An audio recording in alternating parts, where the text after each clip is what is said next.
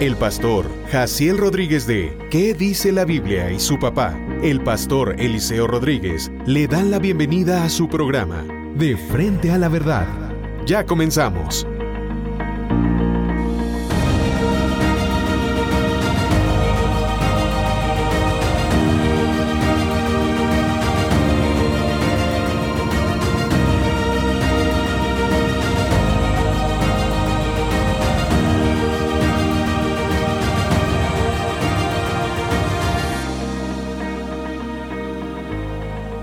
El Señor les bendiga, mis hermanos. Bienvenidos a De Frente a la Verdad. Soy su hermano Jaciel Rodríguez y me acompaña, como siempre, mi papá, el pastor Eliseo Rodríguez. Me acompaña, como siempre, mi hijo Jaciel. Bienvenidos, hermano, de todo corazón a este tiempo con la verdad. En este episodio estaremos hablando acerca de un tema muy interesante. Bueno, ¿qué episodio no trae un tema interesante?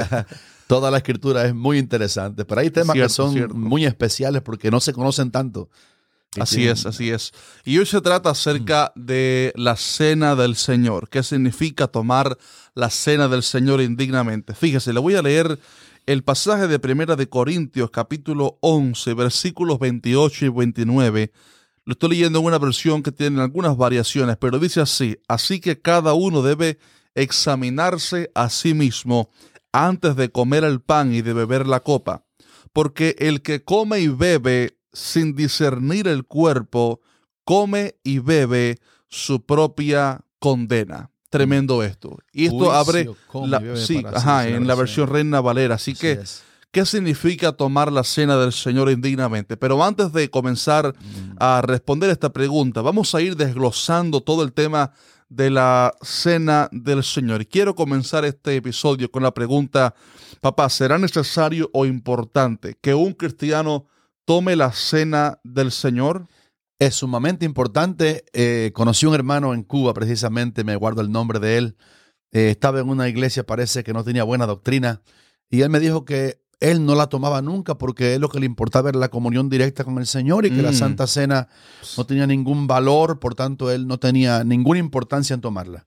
Pero fíjate, Hasi, que el, la Santa Cena es una ordenanza del Señor.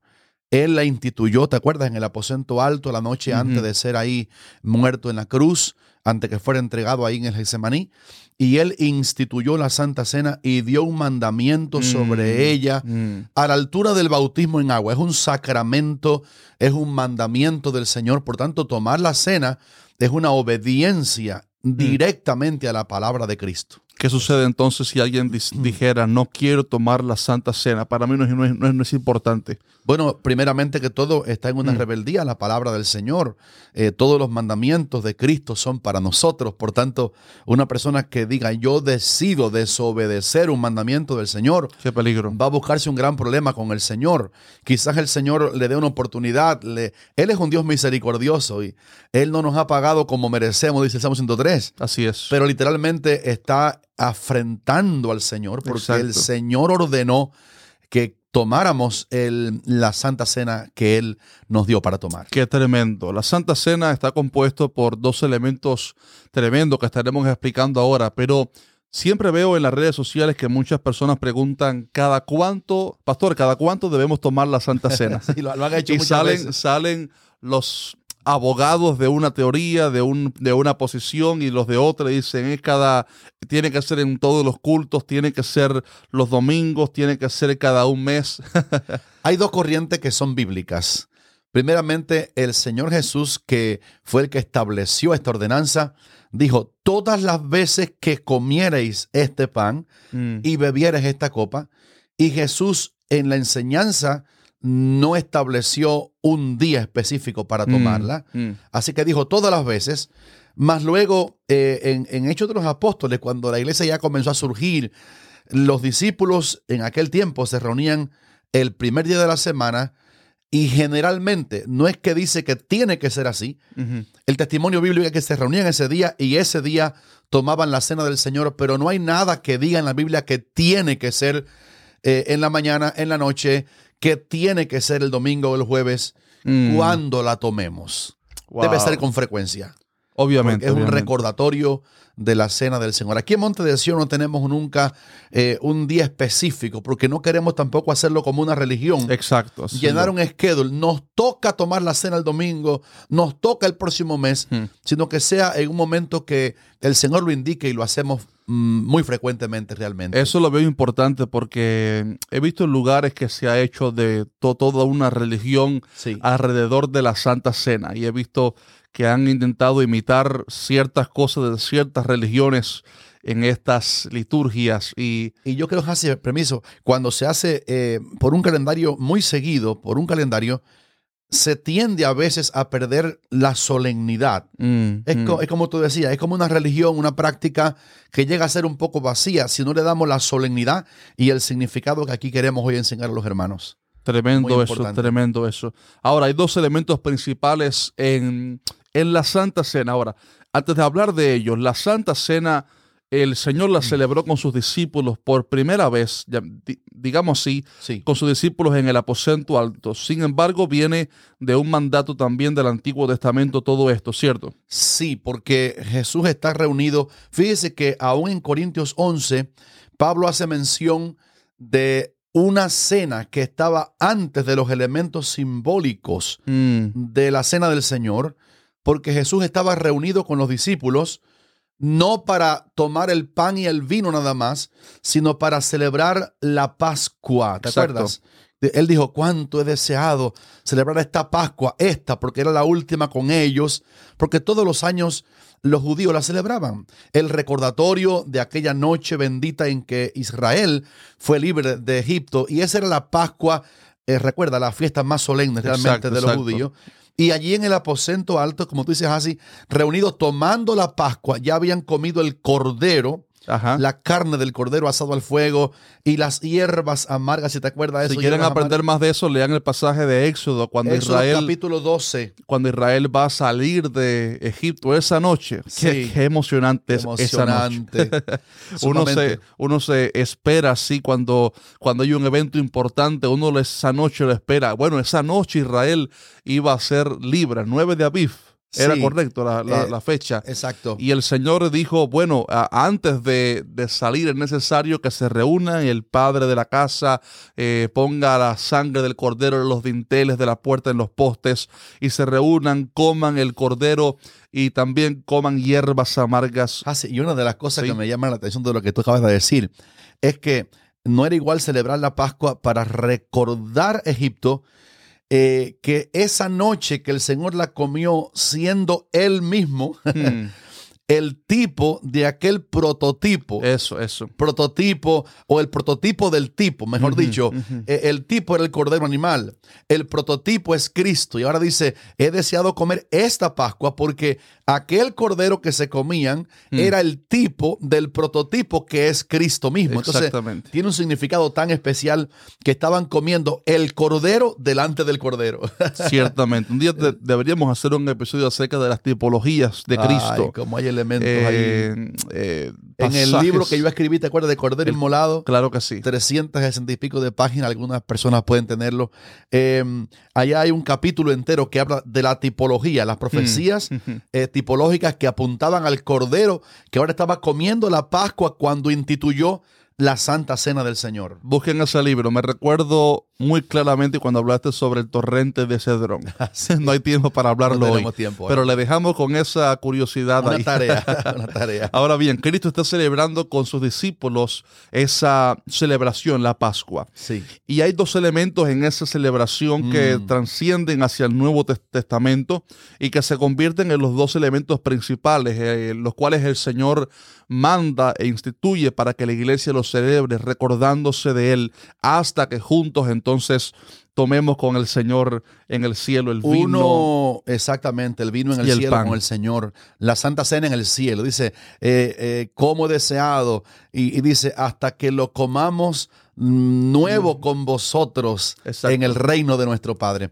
Ahora, Hansi, tal como tú preguntas, y los hermanos van a ser, mm, creo yo, bendecidos con esto, hay dos elementos simbólicos allí eh, en la cena del Señor es el pan sin levadura, muy conocido por todos los judíos, el pan sin levadura, porque la levadura en ese contexto es tipo del pecado. Por eso Mm.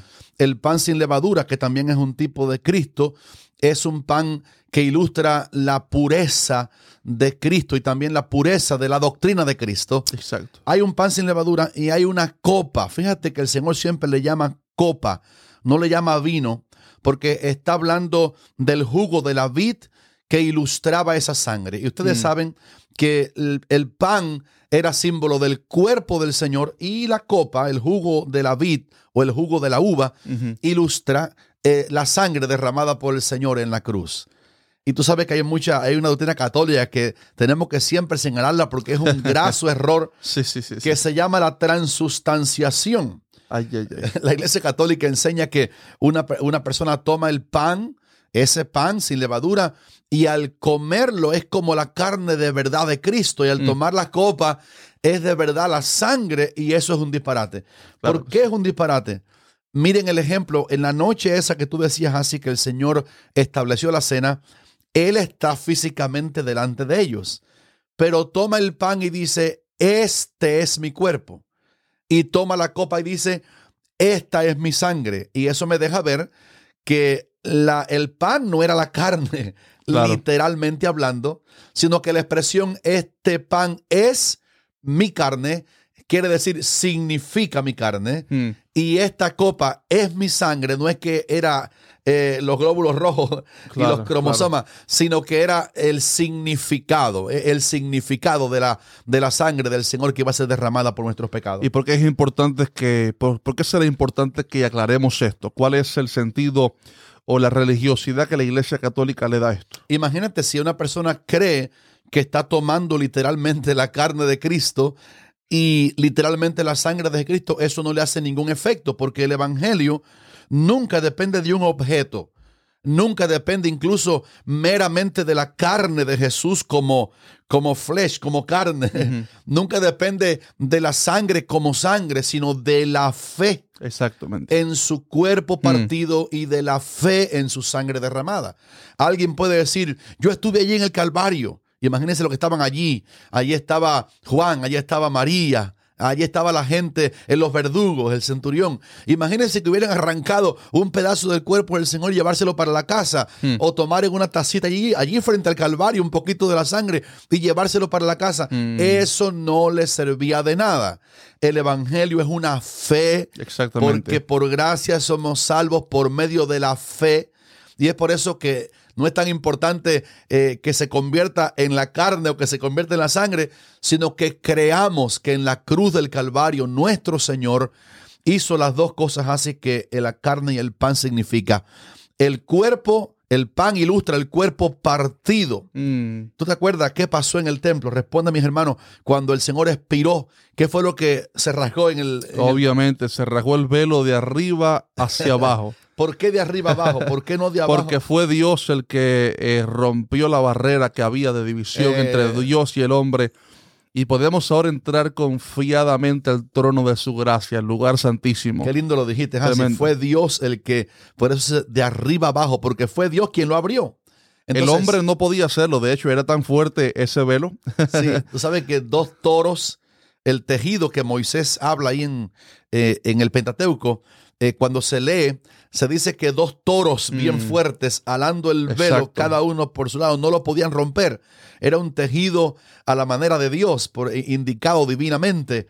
Y, y te digo, te, hice la pregunta del velo, Hasi, porque Hebreos 10 y dice que el pan que partimos significa nuestra entrada. Fíjese, el pan partido y comido significa el cuerpo del Señor que fue partido a manera de velo Qué belleza. para que nosotros por esa carne partida, por ese velo abierto, Aleluya. podamos entrar en la misma presencia de Dios. Qué belleza, qué belleza. Y, y de- y- y- y después aclara la Biblia, dice que la sangre del Señor representa nuestra limpieza porque tenemos libertad para entrar en el lugar santísimo por la sangre de Cristo. Mi pregunta es, ¿el cuerpo de Cristo, ahora físicamente hablando, en el que él anduvo, era humano, sí o no? Por supuesto, el cuerpo del Señor era humano, Pero dice la Biblia que la sangre que derramó en la cruz no era una sangre contaminada, Mm. sino que era una, dice Pedro, como una sangre, era una sangre preciosa, Yes. como de un cordero sin manchas y sin contaminación. Una sangre distinta, una sangre especial, porque eh, María tenía su sangre contaminada con el pecado. Era un ser humano nacido en el pecado. Exactamente. Y José también. José también, aunque no tuvo participación, Claro. por lo menos ahí en esa genética, pero María sí estaba contaminada con el pecado. Claro. Y la sangre de Cristo, si se lo hubiera dado María, hubiera sido una sangre pecadora, contaminada. Absoluto. absoluto. Sin embargo, cuando habla de la sangre de Cristo, cuéntanos cómo dice el pasaje del Cordero Santo y sin mancha.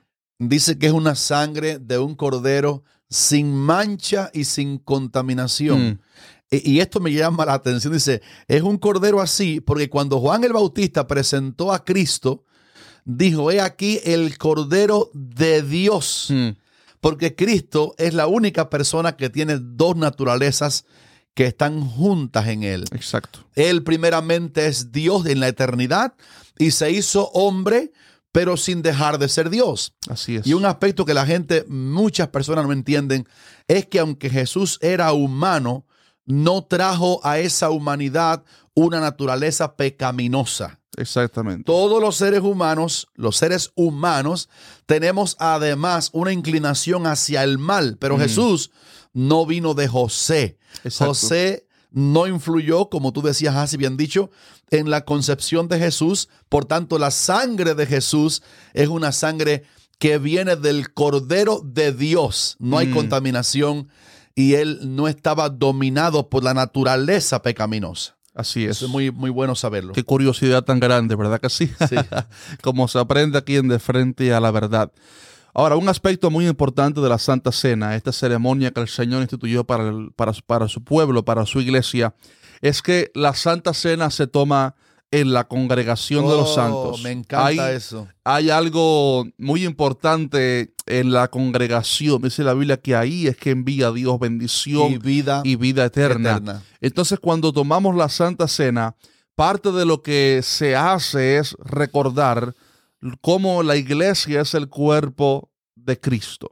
Es tan importante eso. Háblanos un poco sobre Tú eso. sabes que la noche que el Señor instituyó no se la dio a Pedro. Mm, Eh, no, ya Pedro, ven acá que tú eres el discípulo más intrépido, más activo, eres el líder. Aquí ven, te quiero dar el símbolo de mi carne y de mi sangre, sino que estando reunidos los discípulos. Mm. ¿Cuántos hermanos recuerdan que a un Judas Iscariote se llama Iscariote así porque era de Cariot, Cariot. una ciudad de Judea? El único discípulo que era de Judea era, era Judas y ahí había una, una, una ciudadela llamada Cariot y de ahí era Judas. Aún Judas estaba en la reunión en que el Señor lava los pies a los discípulos, en que les brinda. Y tú recuerdas que el Señor le dio el pan mojado También a él. a Judas en la salsa del aderezo del Cordero de la Pascua Mm. y Satanás entra. Pero lo grande es que después que Judas se va, el Señor establece la Santa Cena con él y sus once discípulos que estaban allí. Y Pablo, primera de Corintios 11 que tienes ahí abiertos así, Sí, sí. eh, habla de cuando nos reunimos a tomar la cena. La gran pregunta que el pastor Jaciel me hace es esta. ¿Por qué es tan importante que tomemos la Santa Cena en la congregación? Ustedes recuerdan, en el momento que el Señor hizo aquel acto, aquel, aquella Santa Cena instituida con los discípulos, la palabra dice que Él les dijo a ellos, esta es la copa, bebed de ella todos, este es el pan y lo partió y de, De, un- una sola copa y de un solo pan. de una copa a todos y de un pan a todos. Porque parte del significado precioso de la Santa Cena, Mm. como también decía el pastor Jaciel, es que la Santa Cena celebra nuestra unidad como miembros del cuerpo de Cristo.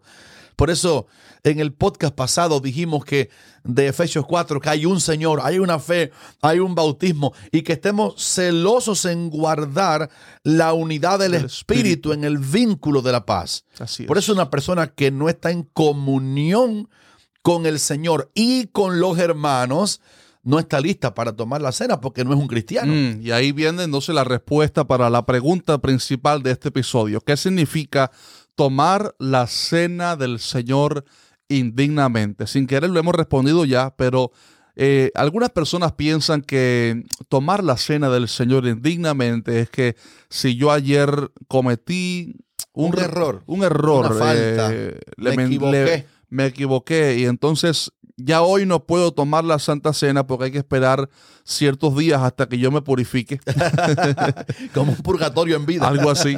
Y entonces realmente no es el sentido, no, No es el es. sentido. Obviamente eh, es vital en cualquier cosa que vayamos a hacer para servir a Dios, eh, ministrar, servir a Dios, tomar la Santa Cena.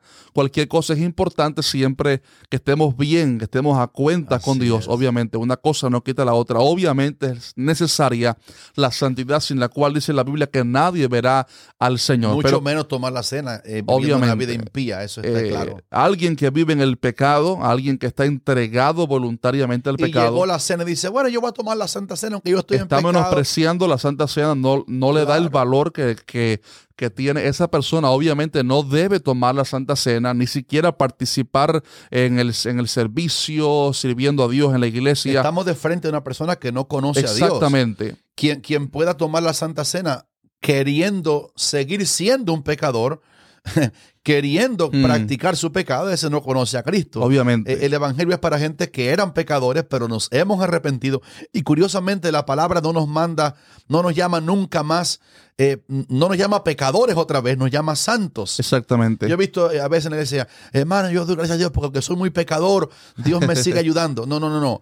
Si usted es pecador, yo le invito a que se convierta a Cristo. Y después que usted sea cristiano, Dios no le llama pecador más, lo llama santo, los del camino y demás. Precioso. Entonces, alguien diga, yo estoy en pecado, pero aquí brindaron una cosa y me la voy a tomar. Cuidado, Mm, mucho cuidado ahí. Juicio, come y bebe para sí. Exactamente. Ahora, establecemos ese, esa, Esa base obvia. aclaración, esa base Claro. obvia, para entonces eh, explicar cuál es el contexto y a qué se refiere específicamente tomar la cena del Señor indignamente. Alguien que está en el camino correcto del Señor, cristiano. que está buscando a Dios, que es cristiano, debe tomar la Santa Cena, aunque quizás ayer se equivocó, se arrepiente, busca la sangre de Cristo, Dios lo ha perdonado, por supuesto que puede participar de la Santa Cena, porque lo que la Santa Cena eh, re- eh, realmente significa, y a lo que Pablo se refiere aquí, tomar la Santa Cena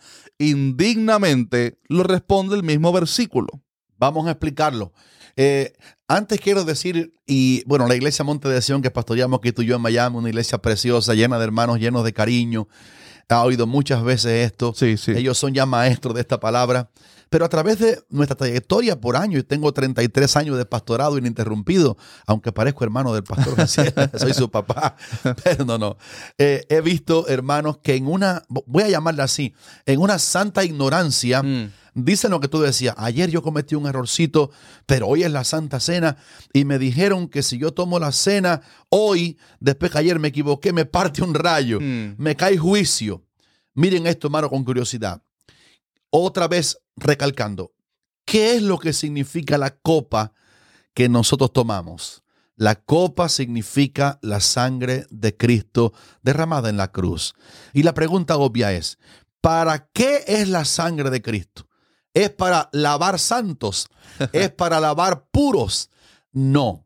Dice primera de Juan 1.7, la sangre, ¿te acuerdas? Sí. De Jesucristo, su Hijo, Nos nos, limpia limpia, todo de pecado. todo pecado. El método número uno es, yo ayer fallé, hoy, ayer fue sábado, por ejemplo, hoy es domingo, y llegó, eh, yo soy miembro de la iglesia, soy cristiano, pero como todos podemos fallar, ayer fallé, hoy es la Santa Cena, la brindaron, y es curioso que ninguno de los pasajes que hablan de Santa Cena le permite a un cristiano no tomarla. Lo que dice es, coma la cena, coma el pan, beba de la copa.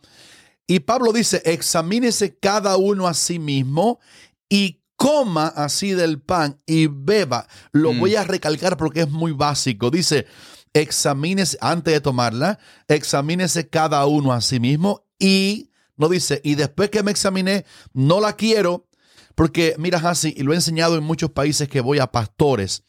Si una persona dice, yo soy cristiano, pero no quiero tomar la cena, Mm. le ha hecho un rechazo directo a lo que significa la cena, que es el sacrificio vicario de Cristo en la cruz. Exacto. Es un problema muy sensible. Así que si yo fallé ayer, hoy es la Santa Cena, Apenas fallé ayer, ayer me arrepentí. Ayer le pedí perdón al Señor. Ayer le dije, Señor, me arrepiento porque fallé. Tuve, por ejemplo, un pensamiento que era, no era correcto.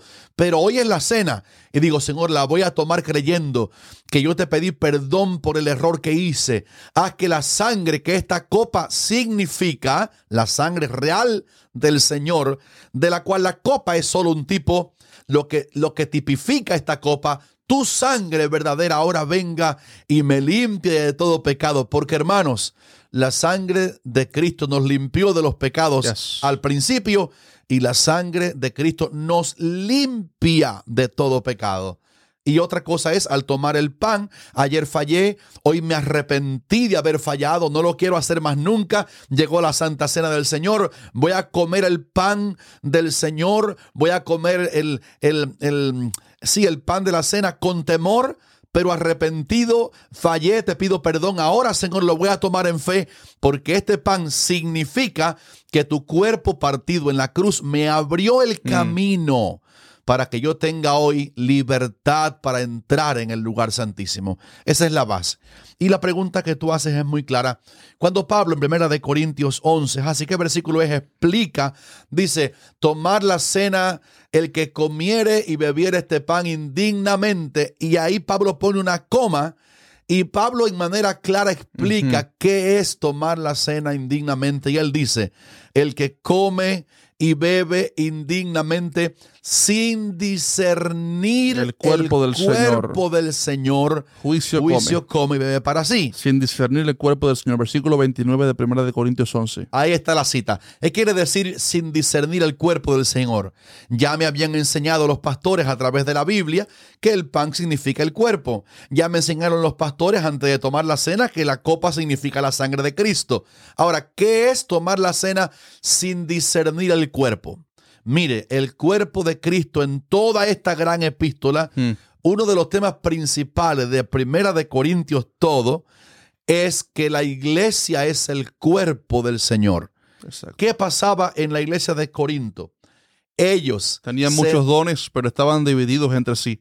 dice- exacto, dice que se entregaban a los tribunales unos a otros, Mm. tenían pleitos, celos, y yo quiero que me perdonen por de ser tan duro con esto que voy a decir, porque Mm. viene de la palabra. Si un hermano tiene celos, pleitos, contienda, disensiones, todavía está en su carne. Mm. Es un niño, cristiano niño espiritual, Exacto. carnal. Eh, en griego hay una palabra, es un cristiano sárquico, que significa carnal. Tiene la fe en el Señor, pero su carácter aún no está dominado por el Espíritu Santo. Ellos tenían entre los hermanos eh, pleitos, celos, se entregaban a los tribunales, se acusaban, qué vergüenza Mm. para la comunidad, que los cristianos estuvieran fajados. Pablo dice, hermanos, cuando se reúnan en este mismo capítulo, espérense unos a otros. Dice, para que no sea que no se esperen unos a otros y vayan a comer para juicio. Mm. Ese es el mismo contexto del capítulo 11. Entonces, quiere decir, no discernir el cuerpo, está diciendo que yo vaya a tomar la cena del Señor peleado con un hermano. Fíjense, si yo tomé la cena del Señor hoy domingo, ayer fallé, pero pedí perdón y tomé la copa que significa sangre que me limpia, definitivamente la vas a tomar en pureza, porque la sangre del Señor te limpió. No te limpió la cena, te limpió la fe en la sangre de Cristo, pero es el símbolo.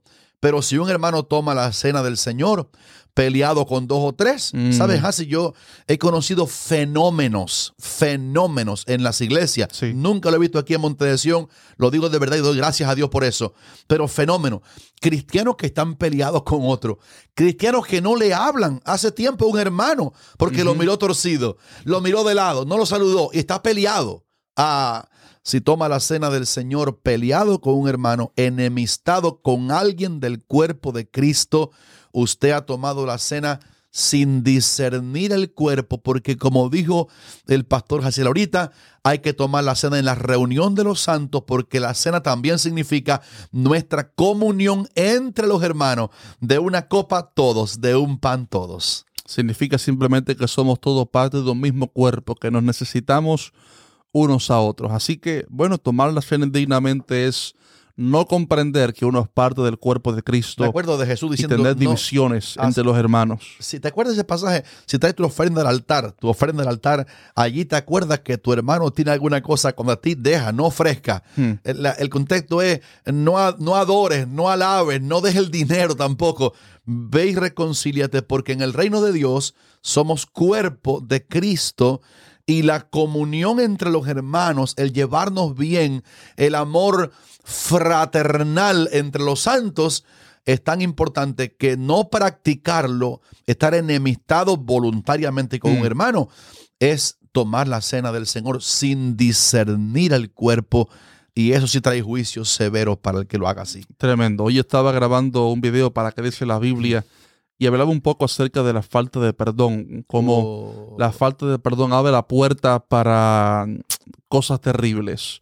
Una vez conocí a un hombre que nos comentó el testimonio de cómo estuvo algún tiempo enemistado con algún familiar sin perdonar y esto trajo hasta enfermedades. absolutamente. Pablo dice en este pasaje de tomar la cena del Señor indignamente que habían en la iglesia de Corinto hermanos que estaban enfermos y debilitados. y otros, y ya otros, duermen. exactamente. Sí, ya habían muerto. Y Pablo aclara que es un contexto de allí. No es que cuando está enfermo, cualquier enfermedad que sea es por eso, pero el, el contexto es que habían estado enfermos. En este caso, porque sin discernir los hermanos peleados entre ellos, tomaban de la cena, que significa comunión con el Señor y con los santos. Y eso trajo juicio divino sobre los hermanos, que aquí en Monte de Sión alabamos al Señor, tenemos una Sí, armonía sí, sí. tan linda. Queremos ser siempre una familia. Tenemos 17 naciones aquí en Monte de pero, Ciertamente. pero no hay paredes. Somos una familia. Queremos tomar la cena en, de- en manera que podamos ver claro Sí. el cuerpo de Cristo. Así que todo lo que hagamos para el Señor, hagámoslo en paz, hagámoslo, hagámoslo en la unidad del Espíritu, manteniendo el vínculo de la paz y el Señor así va a derramar bendiciones sobre su pueblo. Gracias por haber estado ahí con nosotros en este precioso episodio. Si nos están viendo a través del YouTube, sepa usted que lo están, este podcast lo estamos eh, publicando también en todas las plataformas digitales de podcast como son Spotify, iTunes, Podcast, todo lo que tiene que ver con plataformas digitales de podcast. Búsquenos ahí bajo el nombre de Frente a la Verdad. Y si ya usted nos está escuchando a través de una de esas plataformas, sepa que también estamos subiendo este material en video a YouTube, a dos canales de YouTube simultáneamente. Primero al de Monte de Sion. Iglesia Monte de Sión. Y Puede todas las buscarlo mañanas así. tenemos ahí Amanecer con Dios. Es una iglesia que sirve el alimento tempranito. Exacto, y, también lo estamos subiendo en nuestro segundo canal de YouTube llamado Pastor Jacier Rodríguez Clips. Ahí subimos prédicas y mucho más. Así que una última palabrita de ánimo. Yo quiero, Hasi, porque lo sentí, venía en el carro para acá, que oráramos y que esta fuera la última palabra de este podcast, que oráramos tú y yo por los hermanos. Vamos a orar por ellos. Amén, Padre, me amén. uno con el pastor Jaciel, mi hijo, para darte gracias por poder publicar Gracias, tu verdad. Señor. Gracias por la Santa Cena. Qué ordenanza, qué sacramento Mm. tan lindo. Gracias por la iglesia humilde, sencilla, amorosa, que tiene comunión contigo por Mm. el cuerpo, por la sangre del Cordero de Dios.